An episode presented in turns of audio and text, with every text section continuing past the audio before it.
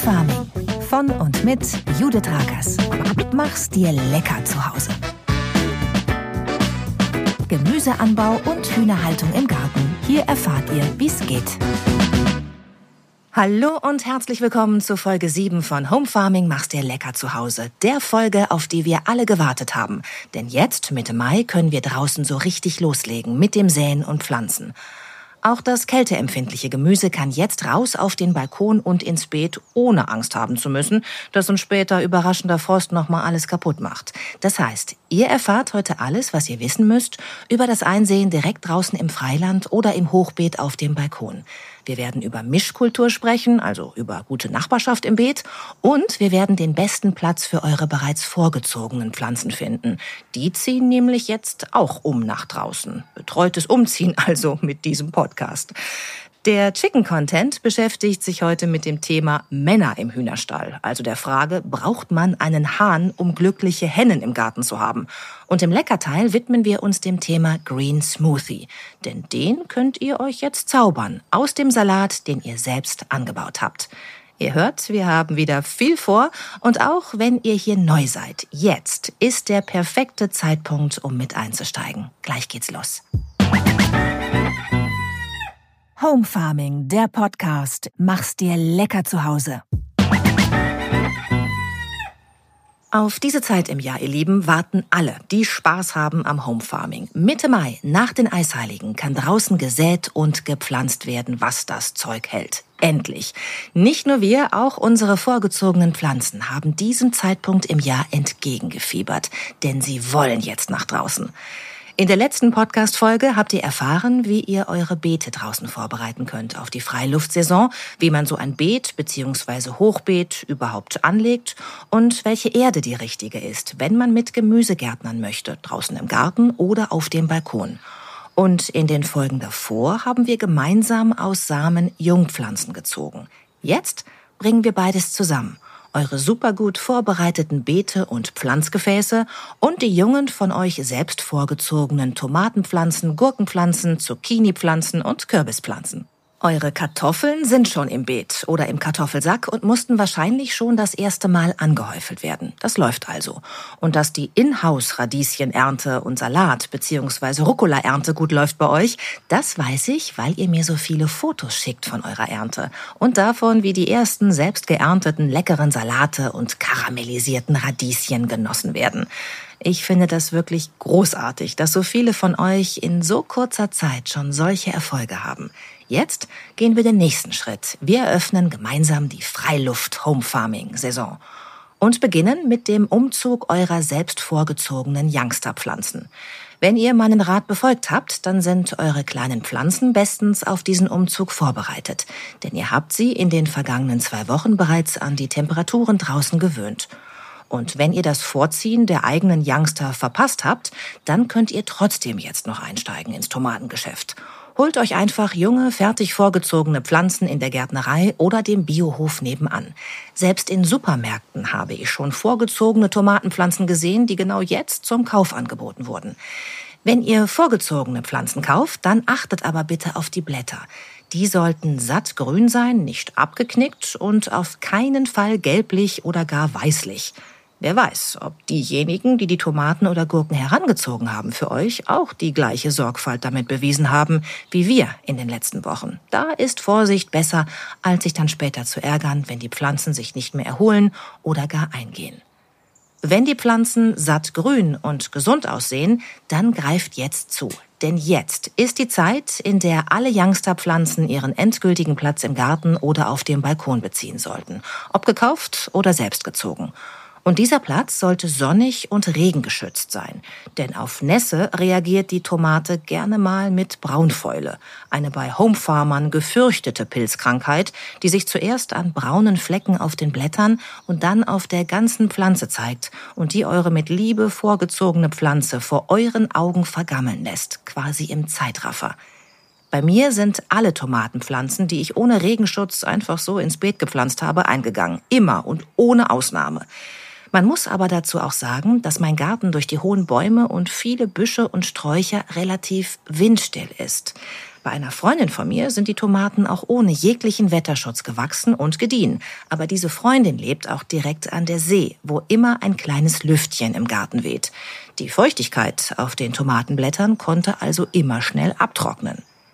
Bei mir im Garten sind selbst die Tomatensorten, die angeblich keinen Wetterschutz brauchen, an der Braun- bzw. Krautfäule verstorben.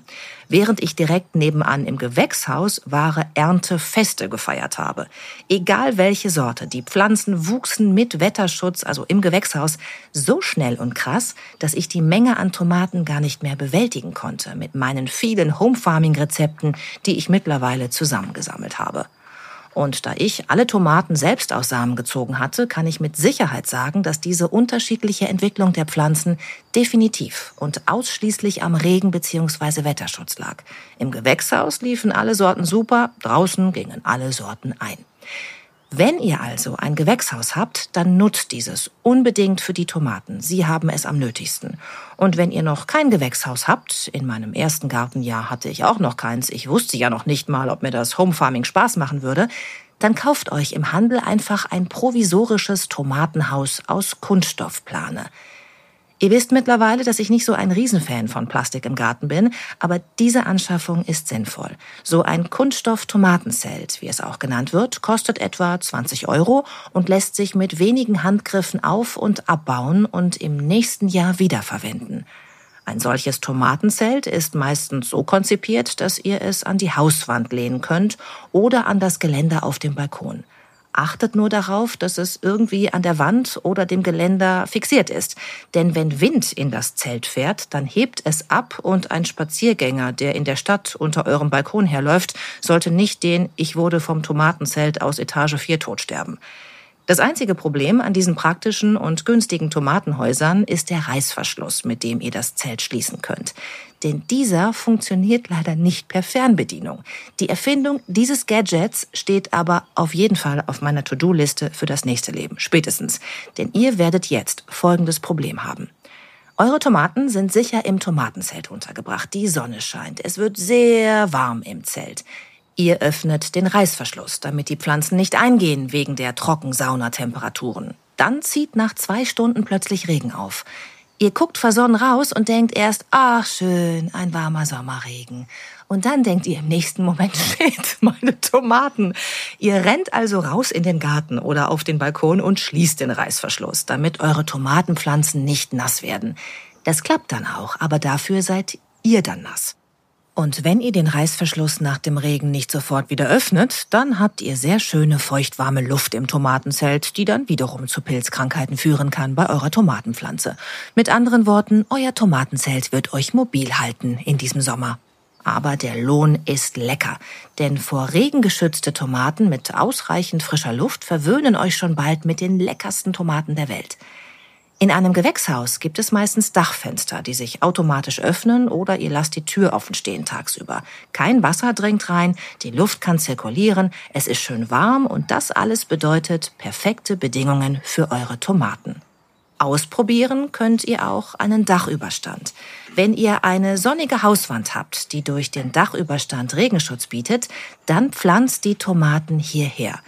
Bei meinem Nachbarn hat das super funktioniert. Bei mir nicht so richtig gut. Ich bleibe Fan des Gewächshauses, zumindest für die Tomaten. Und wenn ihr den Platz dafür habt und jetzt auch Freude entwickelt beim Home Farming, dann wird so ein Gewächshaus sowieso bald auf eurer Wunschliste stehen. Ich bin gespannt. Bei mir war es so. Welchen Ort ihr aber auch immer aussucht, achtet darauf, dass die Tomatenpflanzen genug Platz haben, wenn ihr sie dort einpflanzt. Zwischen zwei Tomatenpflanzen sollten mindestens 50 Zentimeter Abstand sein. Eine Stabtomate wächst zwar vor allem nach oben und sie wird je nach Sorte 1,70 Meter bis 2 Meter groß, aber sie hat auch eine gewisse Breite und ihre Wurzeln brauchen Platz. Achtet also auf ein Pflanzgefäß, das tatsächlich groß genug ist, damit ihr ab jetzt nicht mehr umpflanzen braucht. Das solltet ihr ab jetzt vermeiden. Eine Busch- oder Strauchtomate wächst im Gegensatz zur Stabtomate nicht in die Höhe, sondern bleibt kleiner und wird dafür sehr breit, also buschig, wie der Name schon sagt. Auch hier würde ich circa 50 Zentimeter Abstand zum Nachbarn empfehlen. Wenn ihr die Tomaten Youngsterpflanzen in einzelne Kübel pflanzt, die aber bitte groß genug sein müssen, um einen weiteren Umzug im Sommer zu vermeiden, dann müsst ihr auf den Abstand zur Nachbarpflanze natürlich nicht achten. Ihr könnt durchaus auch zwei Pflanzen in denselben Kasten pflanzen, wenn dieser groß genug ist. Das hat bei mir gut funktioniert. Wenn ihr die Tomaten nun umpflanzt, dann wässert die Erde gut, bevor ihr die Pflanze aus ihrem bisherigen Topf nehmt. Dann geht das einfacher. Und pflanzt sie ruhig ein paar Zentimeter tiefer ein, als sie bisher im Topf standen. Buddelt das Loch groß genug aus, damit die Wurzeln beim Reinsetzen in das neue Pflanzloch nicht abbrechen, schaufelt es deshalb auch vorsichtig zu und drückt die Erde vorsichtig ein bisschen fest. Und dann ordentlich gießen, damit die Pflanze ihren Umzug auch ein bisschen feuchtfröhlich feiern kann. Die Blätter der Tomatenpflanzen sollten dabei jedoch nicht nass werden, wegen der Braunfäule.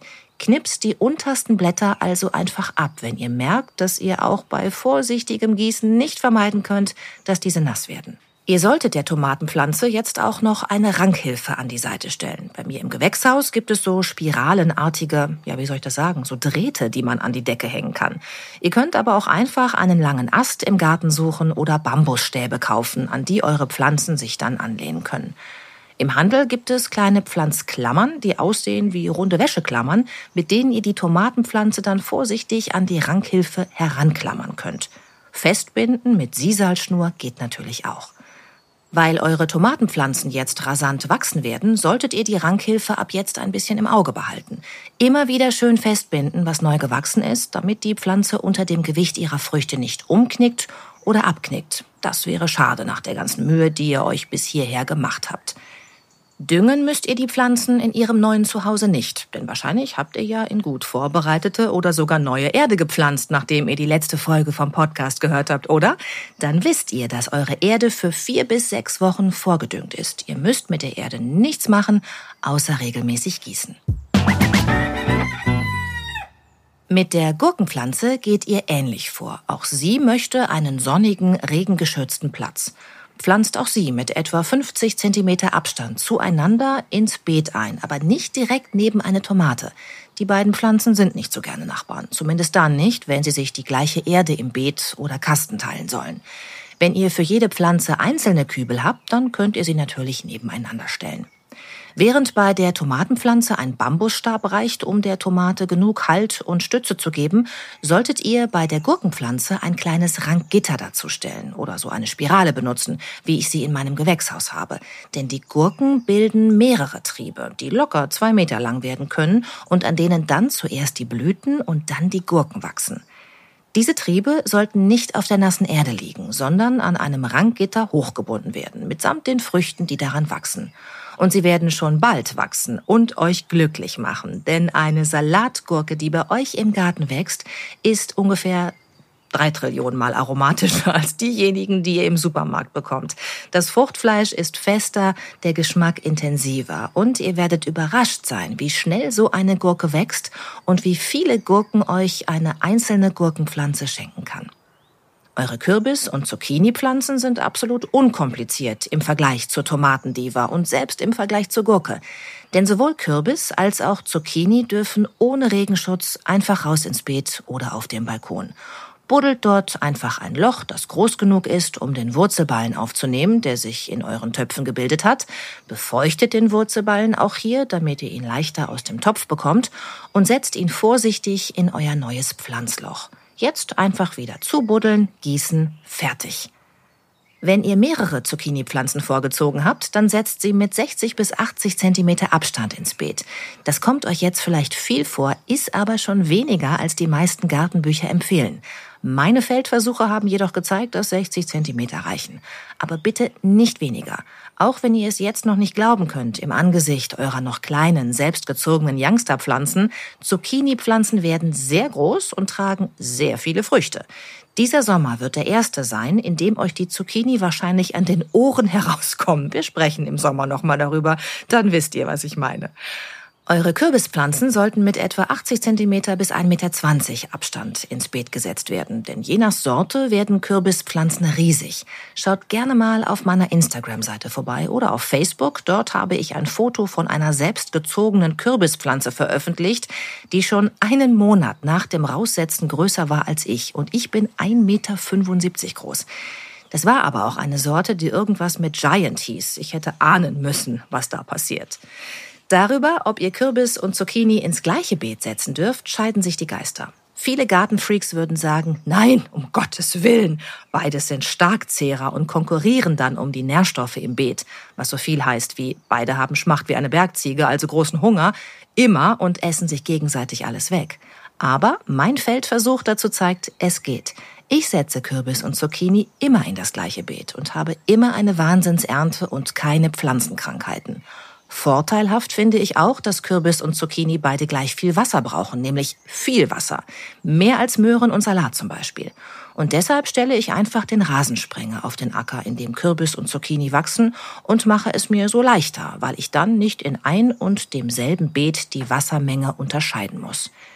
Nur Zierkürbisse solltet ihr nicht mit reinnehmen ins Beet. Wenn sie sich verkreuzen mit eurer Zucchini oder dem Kürbis für die Suppe, dann kann das Unangenehme, nämlich giftige Folgen haben für euer Gemüse. Letztlich müsst ihr ja auch gucken, wie ihr euren Garten organisieren wollt. Es hat ja nicht jeder gleich viel Platz und nicht jeder hat das gleiche Gemüse, das er irgendwo unterbringen muss. Bei mir war aus praktischen Erwägungen zum Beispiel auch zwei Jahre lang der Kartoffelacker direkt neben dem Kürbis- und Zucchinibeet, nur getrennt durch einen kleinen Trampelpfad. Sollte man der reinen Lehre nach auch nicht machen, hat aber wunderbar funktioniert. Und macht zumindest aus pragmatischen Erwägungen Sinn, denn um Kürbis, Zucchini und Kartoffeln müsst ihr euch extrem wenig kümmern. Ich hatte hier noch nie mit Schädlingen zu kämpfen und selbst Unkraut ist hier ein viel kleineres Problem, weil die Pflanzen selbst so schnell, so groß wachsen, dass ihnen Unkraut nicht das Licht nehmen kann. Ich jäte im Zucchini, Kürbis und Kartoffelbeet immer am seltensten. Vielleicht mag ich Zucchini, Kürbis und Kartoffeln auch deshalb so gerne, weil sie so wahnsinnig unkompliziert sind. Und unkompliziert geht es jetzt auch weiter mit dem Gemüse, das jetzt Mitte Mai ganz neu dazukommen darf in eure Homefarming-Welt. Ihr könnt ab jetzt, weil wir die Eisheiligen hinter uns gebracht haben und damit die Gefahr von Nachtfrösten, fast alle Gemüsesorten draußen anpflanzen, die ihr im Kopf habt, wenn ihr ans Selbstversorgen denkt und ans Leckermachen zu Hause. Ich habe extra so lange gewartet mit euch, damit ihr nicht mehr unterscheiden müsst zwischen dem Gemüse, das Kälte verträgt, und dem, was bei überraschendem Nachtfrost leider nichts mehr wird, weil es das Wachstum vor Schreck einstellt. Und jetzt Mitte Mai, wenn die sogenannten Eisheiligen vorbei sind, über die ich euch in der letzten Podcast-Folge erzählt habe, sind Nachtfröste laut der alten Bauernregel keine Gefahr mehr. Natürlich könnt ihr auch einen Blick auf die Wetter-Apps werfen, die heutzutage verfügbar sind und 14-Tage-Prognosen haben und damit schon früher loslegen draußen oder noch warten, weil es im Norden vielleicht doch noch mal kalt werden kann. Aber grundsätzlich ist Mitte Mai der Startschuss für die Freiluft-Pflanzsaison. Mit anderen Worten, ihr könnt jetzt aus dem Vollen schöpfen und alle Salate anbauen, die euch vorschweben. Ihr könnt Radieschen draußen pflanzen, den knallig pinkfarbenen Mangold, mit dem ich viele von euch im vergangenen Jahr auf meiner Instagram-Seite so begeistert habe. Kohlrabi, Blumenkohl, Brokkoli, Rettich, Zwiebeln, Kräuter wie Pfefferminze und Basilikum und, und, und. Es gibt fast nichts, was jetzt nicht gedeiht. Aber es gibt ein paar Dinge, die man beachten sollte, wenn man draußen einsät. Denn oft macht die richtige Nachbarschaft im Beet eben doch Sinn. Und deshalb reden wir jetzt darüber. Über eine funktionierende Mischkultur. Also über Nachbarn, die auch meiner Erfahrung nach gut miteinander sind und sich gegenseitig beschützen und solchen, die einander schaden und in Konkurrenz treten um die Nährstoffe im Beet. Wenn ihr die verschiedenen Gemüsesorten in jeweils eigene Kübel pflanzt oder separate Balkonkästen oder Pflanzgefäße, dann müsst ihr darauf nicht achten. Es geht jetzt nur um das Gemüse, das sozusagen das Bett miteinander teilt, also die Erde, in die ihr sät oder pflanzt. Gute Beetnachbarn sind zum Beispiel Zwiebeln und Möhren. Wenn ihr neben die Reihe mit Möhren eine Reihe Zwiebeln steckt, dann halten die Zwiebeln die Möhrenfliege weg und die Möhren halten die Zwiebelfliege weg. Es geht bei einer funktionierenden Mischkultur also auch um eine natürliche Schädlingsbekämpfung. Im Internet, in meinem Buch und in meisten anderen Gartenbüchern findet ihr ausführliche Tabellen dazu, was man nebeneinander pflanzen kann und was besser in unterschiedlichen Beeten untergebracht werden sollte. Da ich aber weiß, dass diese Tabellen Anfänger eher abschrecken, bei mir war das so, und wir hier alles gemeinsam machen wollen, schlage ich euch jetzt einfach mal was vor. Wenn ihr ein Beet oder Hochbeet mit etwa 1,10 Meter Breite habt, das hatte ich euch ja so empfohlen in der letzten Folge, dann könnte die Mischkultur in eurem Beet zum Beispiel so aussehen. Ganz links sät ihr eine Reihe Radieschen oder Rettich aus, daneben eine Reihe Möhren, daneben steckt ihr Zwiebeln Und daneben sät ihr eine Kopfsalatsorte. Genauso habe ich auch mein Hochbeet jetzt organisiert. Wir können hier also wieder gemeinsam durchs Gartenjahr gehen, wenn ihr das genauso machen wollt. Denn über mein Hochbeet werde ich weiter berichten. Für mein zweites Hochbeet plane ich Folgendes. Ganz links sähe ich eine Reihe pinken und bunten Mangold ein. Daneben setze ich eine Kohlart, also zum Beispiel Blumenkohl, Brokkoli oder Kohlrabi. Daneben passt wunderbar etwas Pflücksalat und die letzte Reihe werde ich mit meinem vorgezogenen Knollenfenchel bestücken und ich werde Schwarzwurzeln und rote Beete einsehen. Wie gesagt, zu diesem Thema gibt es viele Tabellen, die ihr auch ganz schnell online zur Hilfe nehmen könnt. Ich habe damals in meinem ersten Gartenjahr einfach erstmal einen Gartenmarkt und einen Baumarkt aufgesucht, habe mich vor das Samentütenregal gestellt und alles gekauft, was ich lecker fand. Vor allem die Sorten, die so ein bisschen ungewöhnlich waren, also lilafarbene Möhren und eben den pinken oder bunten Mangold. Und dann habe ich mich hingesetzt und habe in den Tabellen nachgelesen, was ich jetzt am besten neben wem ins Beet bringe. Wenn ihr euch aber merkt, Möhren am besten neben Zwiebeln und Kopfsalat und Kohlsorten am besten neben Mangold und Lauch, dann ist das vielleicht schon eine ganz gute Handreichung. Auf meiner Instagram- und Facebook-Seite werde ich auf jeden Fall Fotos von meiner Beetplanung zeigen, dann könnt ihr das einfach nachmachen und müsst euch nicht mit trockenen Tabellen herumplagen. Vielleicht fragt ihr euch jetzt aber auch, wie genau ihr die Gemüsesamen in euer Beet sehen solltet. Und dazu möchte ich euch auch gerne noch ein paar Tipps geben. Grundsätzlich steht auf jeder Samentüte hinten oder im Beipackzettel drauf, was ihr beachten solltet. Es gibt Samen, die etwas tiefer in die Erde gesetzt werden sollten, weil sie nur im Dunkeln keimen, und welche, die nur knapp unter der Erde liegen sollten, weil sie Licht brauchen zum Keimen. Basilikum zum Beispiel möchte gar keine Erde über sich haben. Deshalb, wenn ihr Basilikum einsät, die Erde feucht machen und die Samen mit dem nötigen Abstand von mindestens einem Zentimeter direkt auf die Erde legen und dann nur mit den Händen vorsichtig andrücken. Beim Gießen dann auch sehr vorsichtig sein, damit die Samen nicht weggeschwemmt werden, bis sie dann anfangen zu keimen und sich dann langsam immer mehr in der Erde festwurzeln. Achtet einfach auf die Angaben im Beipackzettel. Wenn dort steht, dass der Samen 0,5 cm tief in der Erde liegen sollte, dann versucht das auch so hinzukriegen. Und wenn der Samen 2 cm in die Erde will, dann sollte sein Wunsch euch Befehl sein. Außerdem findet ihr auf der Samentüte immer Hinweise, wie groß die Abstände zwischen den einzelnen Samen sein sollten und auch die Abstände zwischen den Reihen. Ich lege tatsächlich gern einen Zollstock auf mein Beet, wenn ich einsehe. Dieser hilft mir nicht nur, die Abstände zwischen den Samen besser einzuhalten, sondern auch die gerade Linie. Ich finde, Zollstock hinlegen geht auch etwas schneller als erst ein Band spannen, an dem ihr euch orientieren könnt. Aber das könnt ihr ja selbst entscheiden. Sehr einfach könnt ihr es euch machen, wenn ihr euch für Samentüten entscheidet, auf denen Saatband steht. Das bedeutet, dass in diesem Tütchen keine einzelnen Samen herumkullern, sondern dass diese schon mit dem richtigen Abstand in ein Fließband gesteckt wurden, das ihr nur noch auseinanderrollen und in der richtigen Tiefe ins Beet legen müsst. Bei Möhren finde ich das sinnvoll, denn Möhrensamen sind sehr klein und es ist schwierig beim Einsehen nur einen Samen zu erwischen. Auf jeden Fall solltet ihr das Fließband gut wässern, schon bevor ihr es mit Erde bedeckt. Damit habe ich gute Erfahrungen gemacht. Wenn die Samen in der richtigen Tiefe und im richtigen Abstand zueinander in der Erde sind, solltet ihr das frisch bepflanzte und eingesäte Beet gut gießen. Achtet darauf, dass der Wasserstrahl nicht zu hart ist, damit eure kleinen Samen nicht weggeschwemmt werden. Ihr kennt das schon von den Anzuchtschalen. Ich habe mir für meinen Wasserschlauch im Garten so eine Art Regenbrause gekauft. Und die Gießkanne benutze ich immer mit diesem Aufsatz mit den vielen kleinen Löchern, damit es da auch nicht so herausschwallt. Ihr wisst, was ich meine. Mit diesen Tipps kriegt ihr jetzt eigentlich alles ins Beet, was ich vorhin beispielsweise genannt habe. Denn Einsehen ist Einsehen. Nur über die Steckzwiebel sollten wir noch mal kurz sprechen, denn diese holt ihr euch nicht in einer Samentüte, sondern als Mini-Zwiebel in einem Netz. Die ist dann etwas größer als eine Haselnuss und kleiner als eine Walnuss. Und sie hat an einer Seite so einen kleinen Mini-Teller oder Punkt, das ist die Unterseite, und an der gegenüberliegenden Seite hat sie eine kleine Spitze, das ist die Oberseite, denn aus dieser Spitze wächst der Keim. Steckt die Zwiebel jetzt also mit der Spitze nach oben in die Erde. Drückt sie einfach von oben rein ins Beet, so dass die Spitze und das obere Drittel der Zwiebel noch ein bisschen rausgucken aus der Erde. Und fertig. Mehr müsst ihr nicht machen.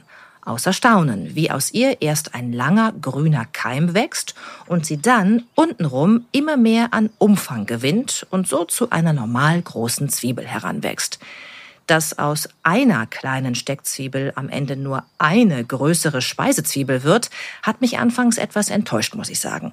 Ich war verwöhnt von der Kartoffel, bei der man ja aus einer Knolle 10 bis 15 neue macht, also eine rein und 15 raus. Und hier bei der Zwiebel eine rein und eine raus, wenn auch etwas größer als vorher. Ich weiß nicht, wie es euch geht, aber ich finde das Kartoffelkonzept da deutlich überzeugender. Aber sei es drum. Auch die eigene Zwiebel schmeckt besser als die gekaufte. Und die Zwiebel leistet wirklich gute Dienste im Rahmen der Mischkultur, denn ihr Duft hält Schädlinge fern. Insofern darf die Zwiebel jedes Jahr einziehen in mein Beet, in meinem Garten und lagern lässt sie sich auch ganz fantastisch. Ich freue mich beim Kochen also noch im tiefsten Winter über die eigenen Zwiebeln aus dem Beet. Ich hoffe, ich habe jetzt an alles gedacht, damit ihr loslegen könnt mit dem Säen und Pflanzen draußen im Garten. Schickt mir gern wieder Fotos und Fragen über Social Media. Da sehe ich dann, wo es noch hakt und worüber wir noch mal sprechen sollten in der nächsten Podcast-Folge. Für heute soll es das erstmal gewesen sein im Gemüseteil, denn ihr habt jetzt wieder eine ganze Menge zu tun widmen wir uns also jetzt meinem Lieblingsthema, den Federfreunden im Garten. Denn heute möchte ich mit euch darüber sprechen, ob man unbedingt Männer im Hühnerstall braucht, also einen Hahn im Garten, oder ob es auch ohne geht. Gleich im Chicken Content hier in Folge 7. Home Farming, der Podcast. Mach's dir lecker zu Hause. So, ihr Lieben, und jetzt willkommen im Chicken Content dieses Podcast. Nachher im Leckerteil wollen wir uns heute den grünen Smoothies widmen. Super gesund und frisch aus eurem Garten. Aber jetzt, jetzt soll es erstmal um die Hühner gehen, die aus eurem Garten eine kleine Farm machen. So wie bei mir. Wir haben hier im Podcast schon über Hühnerrassen gesprochen, die sich besonders für die Haltung im Garten eignen. Wir haben über den Platzbedarf von Hühnern gesprochen, über den Arbeitsaufwand, den ihr mit ihnen habt, über Stallhygiene und Frühjahrsputz im Hühnerstall und über Easter Egger, die bunte Eier legen. Heute möchte ich mit euch über die Vor- und Nachteile eines Hahns sprechen. Denn ihr müsst keinen Hahn halten, wenn ihr Hühner in eurem Garten aufnehmen wollt. Eine kleine Gruppe von drei bis vier Hennen, kleiner sollte eure Truppe sowieso nicht sein, könnte auch durchaus im Matriarchat leben, ohne Probleme. Dann übernehmen ein bis zwei ranghöhere Damen die Aufgaben, die sonst der Hahn erledigt. Und das ist in erster Linie aufpassen, dass sich kein Feind heranschleicht wie Habicht, Marder oder Fuchs und Ordnung in die Truppe bringen. Denn bei Hühnern herrscht eine klare Hackordnung. Jedes Tier hat seinen Platz in dieser Ordnung und ähnlich wie bei Pferden wird diese Rangordnung auch direkt geklärt, wenn mal ein neues Tier zu eurer Truppe stößt. Da muss der Neuling dann durch.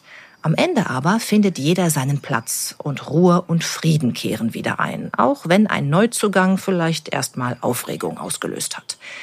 Der Hahn ist in diesem Prozess die ordnende Instanz. Er ist der Chef im Ring, der Ranghöchste. Und meistens hat er eine Lieblingshenne, die fast ebenbürtig an seiner Seite lebt.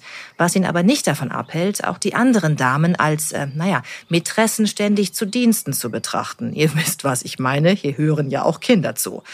Wenn ein Hahn seine Damen begattet, sagen wir es so. Dann ist das übrigens ein sehr kurzes Vergnügen. Etwa fünf Sekunden schätze ich, dann ist er fertig. Und es scheint ein sehr einseitiges Vergnügen zu sein. Der Hahn will nämlich ständig und mit jeder und die Damen suchen sofort das Weite, wenn sie merken, dass sie jetzt dran zu sein scheinen. Aber wie gesagt, es ist dann auch recht schnell vorbei und das kann in so einem Fall dann ja auch tröstlich sein. Ich habe jedenfalls beobachten können, dass dieses Begatten wollen offenbar schon zum Begrüßungsritual eines Hahns gehört. Als neulich drei neue Hennen in meinen Hühnerstall gezogen sind, hat der Hahn sie, die Damen waren gerade erst aus ihren Transportkisten geklettert, direkt mal besprungen. Bei Hühnern heißt das übrigens treten. Der Hahn packt sich die Henne mit dem Schnabel am Hals, drückt sie mit seinem Körpergewicht runter und klemmt sie dann sozusagen zwischen seinen Beinen ein, an denen er zwei längere Krallen hat, die ihm dabei helfen. Wie gesagt, das hört sich martialisch an und ist irgendwie auch so. Ich denke dann auch jedes Mal, oh Gott, die Arme. Und dann denke ich aber drei Sekunden später, ach ja, ist schon vorbei, sei froh. Und der Fakt, dass die Hennen trotz allem immer wieder die Nähe ihres Hahns suchen, lässt mich mit dem Gefühl zurück, dass sie ihm das alles wohl nicht nachtragen und offenbar alles irgendwie auch einen Sinn macht bei den Hühnern. Etwas problematischer ist da eine andere angeborene Leidenschaft der Hähne. Sie krähen gern. Ein Hahn ist laut. Und zwar immer wieder, auch mitten am Tag. Es ist mitnichten so, dass ein Hahn nur die aufgehende Sonne begrüßt. Er begrüßt vieles, wenn der Tag lang ist, und immer gerne laut und ausdrucksstark. Einigermaßen in Grenzen hält es sich noch, wenn der Hahn glaubt, der einzige Kerl weit und breit zu sein. Wenn es einen weiteren Hahn im Gehege oder auf dem Nachbargrundstück gibt, dann wird euer Hahn ganze Krähkonzerte geben. Denn dann beginnt eine Art Wettstreit zwischen den Herren und Gewinner scheint zu sein, wer am lautesten kräht. Ich sage dies aus Erfahrung, denn mein Hahn Giovanni hatte so einen Krähkumpan. Direkt nebenan wohnte bis vor etwa einem Jahr ein namenloser Jersey Giant Hahn. Jersey Giants gehören zu den größten Hühnerrassen der Welt und entsprechend ausgeprägt war das Organ des Nachbartieres. Gegen fünf Uhr morgens begann regelmäßig zuerst der Nachbarhahn zu krähen und kurz danach antwortete dann Giovanni. Und die Herren hatten sich auch tagsüber ziemlich viel zu erzählen. Schlafen ist mit einem Hahn im Garten jedenfalls nur noch mit geschlossenem Fenster möglich. Warum sollte man sich also einen Hahn anschaffen, wenn er einem die Bettruhe und seinen Damen egoistisch die Unschuld raubt? Die Antwort ist einfach, weil das die einzigen Nachteile sind. Die Vorteile überwiegen deutlich. Um euch endgültig von einem Hahn zu überzeugen, erzähle ich euch noch diese Geschichte. Ich hatte bei meiner Talkshow 3 nach 9 neulich einen Insel- und Vogelwart zu Gast. Also ein Mann, der nur mit Seevögeln und ein paar Hühnern auf einer norddeutschen Insel lebt, um dort wissenschaftlich zu arbeiten. Er betreibt Vogelkunde. Einmal musste er die Insel kurz verlassen, um neue Vorräte zu besorgen, und es zog ein Sturm auf, der es ihm unmöglich machte, mit dem kleinen Boot zurück zur Insel zu fahren. Seine Hühnertruppe war also eine Woche allein zu Haus, ohne dass er die Chance gehabt hatte, genug Wasser und Futter für sie bereitzustellen. Als er zurückkam, war der Hahn tot, verhungert und verdurstet. Seinen Damen ging es blendend. Er hatte ihnen bei Essen und Trinken den Vorrang gelassen und selbst verzichtet. Und das ist auch das, was ich bei mir beobachte. Meine Hähne sind Gentlemen, was die Umsorgung ihrer Damen anbelangt. Wenn ich mit Essen ins Gehege komme, rufen sie die Damen sofort herbei und zeigen ihnen aufgeregt, was es Leckeres gibt, ohne sich selbst daran zu bedienen. Ich muss sagen, das finde ich überaus sympathisch. Und hier Kommt noch ein Argument für Hähne im Garten. Wenn ihr Küken züchten wollt, dann ist ein Hahn hilfreich. Denn nur wenn die Eier befruchtet werden von ihm in diesem dreisekündigen Begattungsprozess, können aus den Eiern Küken werden. Bei mir sind schon viele kleine Flauschis geschlüpft und das habe ich Giovanni und seinen Ladies zu verdanken. Eine Erfahrung, auf die ich nicht mehr verzichten möchte und über die ich euch in einer der nächsten Folgen gerne noch mehr erzähle. Denn die Naturbrut und die Kunstbrut werden noch Thema sein hier im Podcast. Für heute war es das aber erstmal zum Thema Hühner, denn es ist schon wieder spät geworden und ich möchte mit euch noch über Green Smoothies reden. Jetzt im Leckerteil. Home Farming, der Podcast. Mach's dir lecker zu Hause.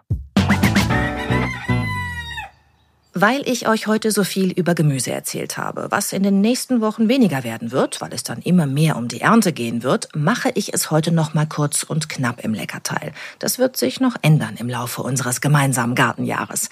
Es geht heute um Green Smoothies, die ihr euch ab jetzt mit der Ernte aus euren Beeten zubereiten könnt. Denn die Grundlage für einen Green Smoothie ist immer Salat. Und zwar der Salat, den ihr gerade erntereif habt. Das kann Kopfsalat sein, Pflücksalat, Schnittsalat oder Feldsalat. Selbst Spinat lässt sich wunderbar zu einem leckeren Smoothie mixen. Und ihr wisst ja jetzt schon, dass dieser Salat recht früh schon bei euch zu Hause in der Wohnung wächst und ab jetzt auch draußen im Garten und auf dem Balkon. Natürlich muss da noch mehr rein als nur Grünzeug, denn so ein reiner Salatsaft wäre für mich am Morgen kein guter Start in den Tag, sondern einer, an dem ich würgen müsste. Deshalb wird in vielen Rezepten, die man im Internet findet, empfohlen, schon mal auf jeden Fall eine Banane mit reinzutun, weil der Smoothie dann schön süß und cremig wird. Ich mag das auch sehr gerne, weil ich alles mag, was süß ist. Aber es gibt eine Alternative, die fast komplett aus eurem Garten kommen kann und die ich deshalb besser finde. Für dieses Grundrezept eines Home Farming Smoothies nehmt ihr einen Apfel, eine Selleriestange, einen Spritzer Zitronensaft, ein wenig Ingwer, aber Vorsicht, der ist scharf und dazu den Salat eurer Wahl, was eben gerade draußen schon erntereif ist. Bei Pflücksalat, der ja schnell wächst, oder hellem Blattsalat wird die Farbe eher blass bleiben, was aber nicht heißt, dass der Inhalt blass ist oder gar fade. Wenn ihr jungen Spinat mit reinmixt, wird die Farbe richtig schön knallgrün. Da bekommt man schon beim Anblick gute Laune. Und den Ingwer, über den habt ihr euch vielleicht gerade gewundert, weil ich gesagt habe, ah, es sollte aus eurem Garten kommen alles, den könnt ihr tatsächlich in eurem Garten anbauen. Darüber werden wir hier im Podcast noch sprechen. Bis dahin achtet beim Einkaufen einfach mal darauf, wo der Ingwer herkommt und fragt explizit nach Ingwer aus Deutschland. Den gibt's nämlich. Ein Zitronenbäumchen hatte ich auch schon mal im Garten. Das hat so semi funktioniert in Hamburg. Da hingen zwar Zitronen dran, aber die waren quasi saftfrei furztrocken von innen, wie mein Vater bei einem Besuch mal treffend anmerkte. Also da habe ich jetzt noch keine wirklich gute Alternative gefunden. Aber ihr wisst ja, ich schwinge hier auch nicht den moralischen Klimazeigefinger. Ich finde nur, bei manchen Dingen sollte man sich einfach bewusst machen, woher sie kommen. Und wenn es regionale Alternativen gibt, dann bin ich zumindest gerne dabei. Kommen wir zurück zur Smoothie-Zubereitung. Also, es ist so, dass so ein Smoothie am besten in einem Hochleistungsmixer entsteht. Der wirbelt das Obst und Gemüse ordentlich durcheinander und zerkleinert alles bis aufs Feinste, denn es soll ja keine Suppe mit Einlage werden. Aber so einen Mixer bekommt ihr nicht als Giveaway, wenn ihr ein Kilo Äpfel kauft. Der ist in den besten Varianten leider teurer als 100 Euro. Vielleicht reicht euch für den Anfang auch ein Pürierstab, den ihr bestimmt zu Hause habt. Testet erst einmal, ob euch das überhaupt schmeckt mit dem Smoothie und ob dieser Smoothie zu eurer täglichen Begleitung werden kann. Im besten Fall als morgendlicher Komm gut in den Tagdrink. Wenn immer von Superfood geredet und geschrieben wird, das oft eine Reise um die ganze Welt hinter sich hat, wie Chiasamen oder Avocados, dann kann ich nur sagen, so ein grüner Smoothie ist Superfood. Und das geht mit Obst und Gemüse aus unserem Garten oder dem Balkon genauso super. Jetzt aber zum konkreten Rezept, das ich euch gerne vorschlagen möchte. Ihr nehmt einen Apfel, eine Stange Staudensellerie, eine Gurke, eine ordentliche Handvoll Spinat, eine Handvoll Rauke, also Rucola, etwas geschälten Ingwer, einen Esslöffel Ahornsirup oder Honig und was den Kick gibt, Kräuter eurer Wahl. Für den Anfang zwei, drei Petersilienstängel oder ein paar Blätter Minze. Und das alles sehr fein pürieren mit dem Pürierstab oder rein damit in euren Mixer. Nicht zu lange mixen, eher kurz und auf höchster Stufe. Wenn das Resultat euch zu breich ist, dann noch etwas Mineralwasser mit rein. Aber eigentlich dürfte das Wasser in der Gurke ausreichen. Fertig ist der knallgrüne Smoothie. Und jetzt geht ihr noch raus, pflückt ein Gänseblümchen und legt es oben drauf. Tada! Das sieht nicht nur gut aus, das könnt ihr auch mitlöffeln am Schluss, denn Gänseblümchen sind essbar. Mir jedenfalls macht so ein Home Farming Smoothie immer unglaublich gute Laune am Morgen. Probiert es mal aus und gebt mir Feedback. Ich hoffe, auch diese Podcast-Folge hat euch wieder Spaß gemacht. Ich denke, in der nächsten Folge sollten wir dann mal über die Anlage eines Kräuterbeets sprechen, damit ihr für den Smoothie und für alles, was jetzt kommt an leckeren Home-Farming-Rezepten, auch immer die leckeren Kräuter zu Hause habt. Marmelade mit Rosmarin zum Beispiel schmeckt mega, aber das ist eine andere Geschichte. Ich freue mich jetzt erstmal auf euer Feedback und auf eure Fotos zu dieser Podcast-Folge. Schreibt mir gern auf Instagram oder auf Facebook. Ich hoffe, wir hören uns schon bald wieder. Alles Liebe, eure Judith. Home Farming, der Podcast, immer donnerstags, alle 14 Tage. Mach's dir lecker zu Hause.